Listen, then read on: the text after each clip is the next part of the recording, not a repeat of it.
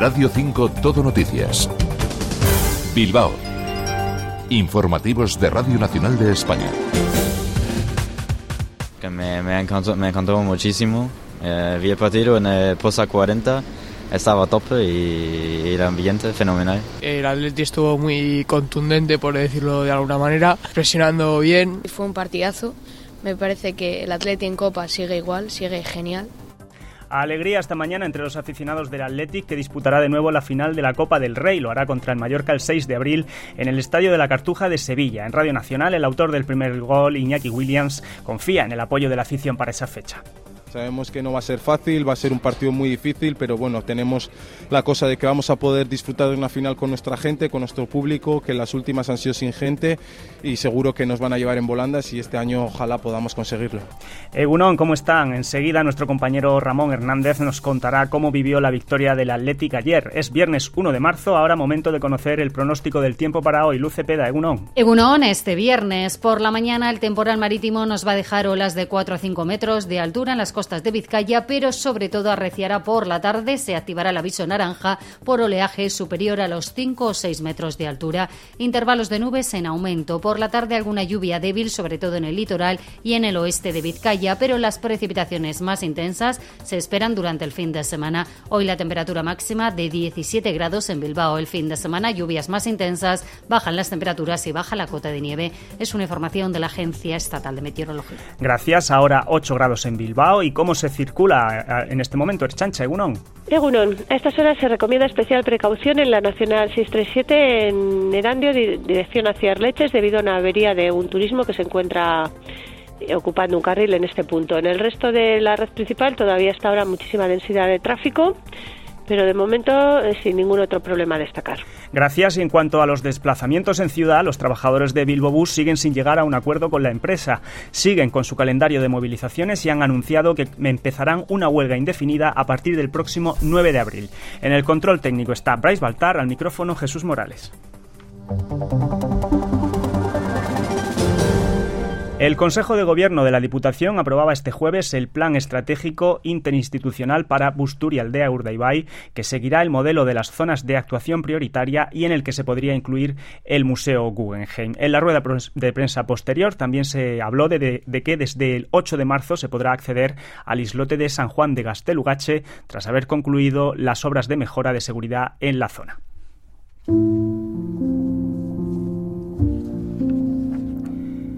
Hoy se inaugura en el Museo Guggenheim Bilbao la exposición vascular de la joven escultora navarra June Crespo, una muestra de gran formato que reúne nuevas creaciones diseñadas en exclusiva para la exposición y piezas anteriores de su obra. Estará hasta el 9 de junio. Ayer recorríamos la sala con la artista y esto es lo que nos contaba.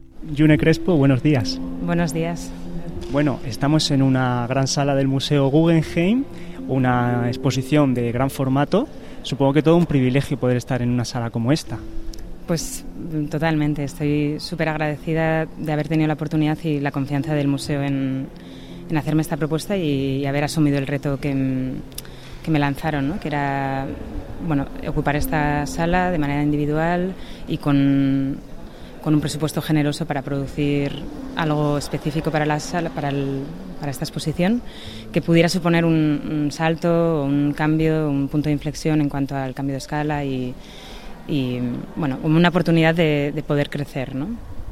Vascular es el nombre de tu, de tu exposición en la que combinas materiales industriales con otros con tejidos otros tipos de materiales y yo veo un poco que Ah, hay a veces formas de la naturaleza, eh, animales o vegetales, con, a través de esos materiales eh, industriales. Mm. Em, ¿qué, es, ¿Qué quieres conseguir con esta mezcla? Mm, bueno, sí que para mí ha sido importante trabajar con dos tipologías en paralelo, que, como antes decías, responden de una forma más orgánica eh, o más industrial o más fría, pero a su vez ver lo que comparten de estos espacios de tránsito, de, canal. Eh, para mí es importante ponerlas a la par y ver cómo una afecta a la otra y, se llevan a un terreno de contraste, em, arrastrando una hacia, hacia el campo contrario, ¿no? cada una al campo contrario.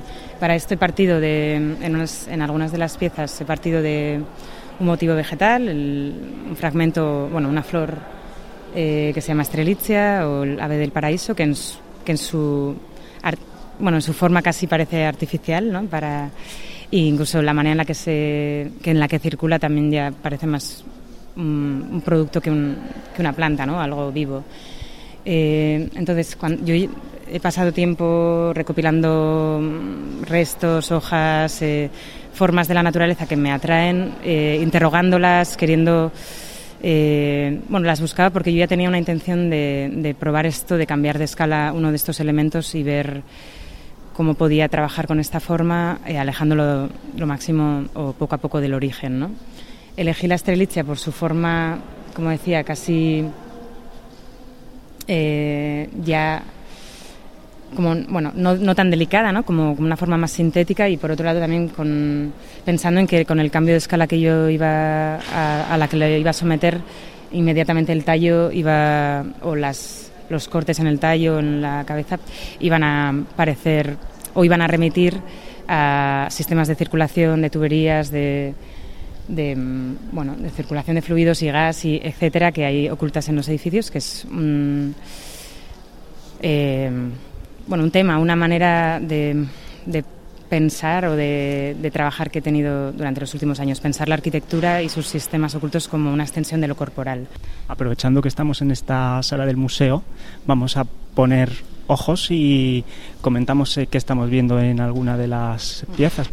por contrastar y hablar de alguna obra diferente a la nueva producción, para mí ha sido muy importante recuperar o traer eh, y poner a la par eh, obras que, que, para mí traen otra, otra, cualidad a la exposición, que son más íntimas y que a su vez, por ejemplo, aquella de allí que se llama Back of the Tongue o la, la parte de abajo de la lengua, eh, tiene también flores, pero en otro formato muy diferente. Son, el resto son fundidas en aluminio, bronce, como decía, a través de ese molde de, con un cambio de escala, pero aquí son las flores directamente quemadas y fundidas en acero. Es un procedimiento más directo, ¿no? Eh, y entonces me gusta ver este, la escala real de una flor como iris o nardo o gladiolo eh, junto con eh, este otro ejercicio de cambio de escala y de extrañamiento de, ese motivo original. Y esas grandes estructuras tubulares que hay por, por toda la, la sala, ¿no?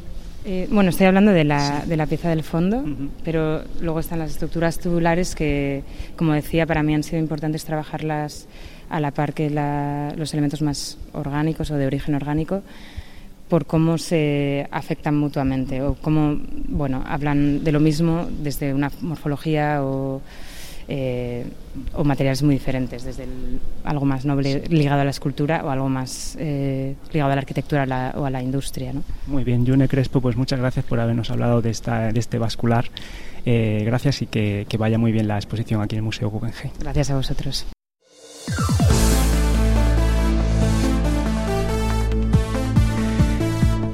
Lo ha vuelto a hacer el Athletic en la final de la Copa del Rey. Nuestro compañero Ramón Hernández lo estuvo contando en directo en Tablero Deportivo y vivió muy de cerca la euforia de San Mamés. Ramón Hernández, buenos días. Buenos días, pues eh, noche muy, muy, muy feliz ayer para el Atleti y para toda su afición con esa victoria convincente abultada, 3-0 sobre el Atlético de Madrid cimentada sobre un juego sobrio y sobre la base de un equipo que en todo momento ayer tuvo al rival, al equipo colchonero, donde quería, tal vez eh, pues salvando el inicio del partido en el que parecía que los de Simeone estaban un poquito mejor puestos, pero lo cierto es que el Atleti supo golpear y lo hizo mm, pues a través de sus eh, jugadores más peligrosos, los hermanos Williams, que se sirvieron el uno al otro los dos goles iniciales del, del partido y luego ya en la segunda parte fue Gorka Guruceta el que puso la, puntilla. Soberbio, ayer sobre todo Iñaki Williams eh, con un auténtico golazo, el que abría la lata el primero y luego con una gran jugada sirviendo en bandeja el, segundo tanto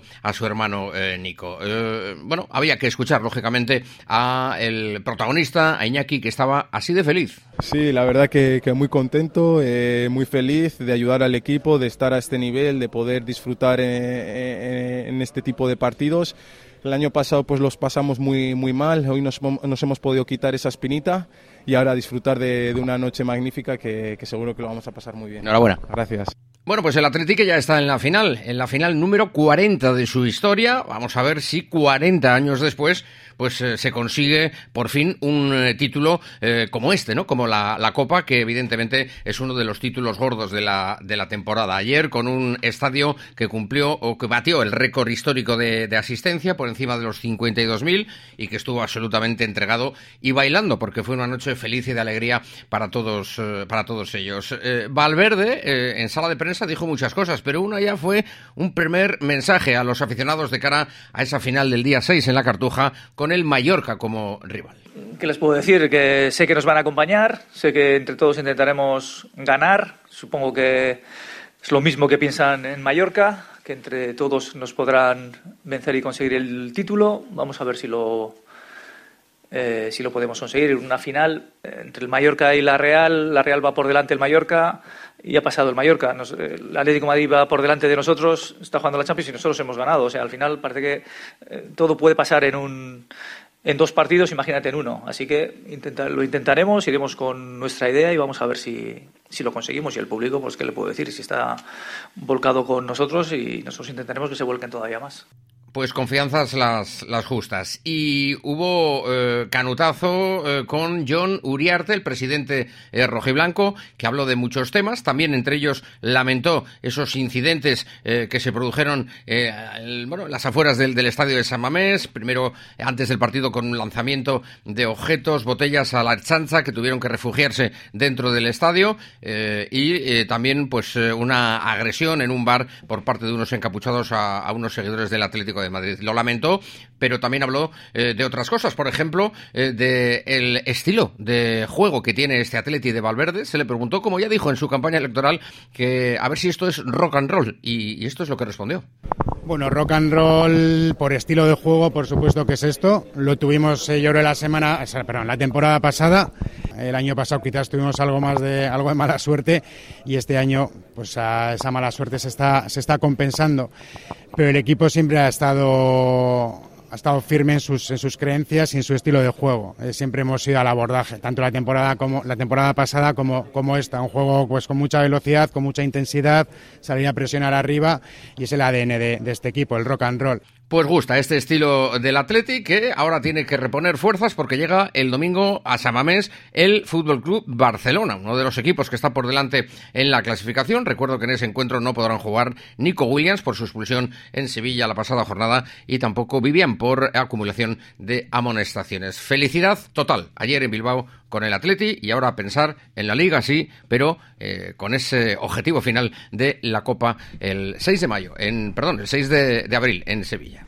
Gracias, Ramón. Y un par de propuestas culturales para hoy. Llega a Bilbao la décima edición del Oral Día, el festival cultural dedicado a la creación en euskera. Hasta el 23 de marzo, teatro, versos, música, literatura y mucho más. Baby, soy un big boss. Bajo gordo, mami, como Rick Ross. Bon Calso, el referente del trap urbano en España, el pop jamaicano, estará a partir de las 8 en la Sala Santana de Bilbao.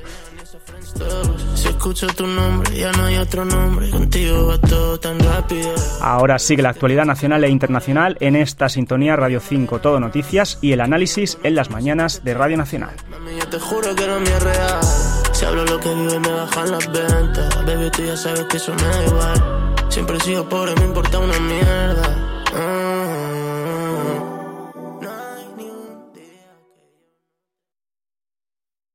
21 de abril, elecciones al Parlamento Vasco.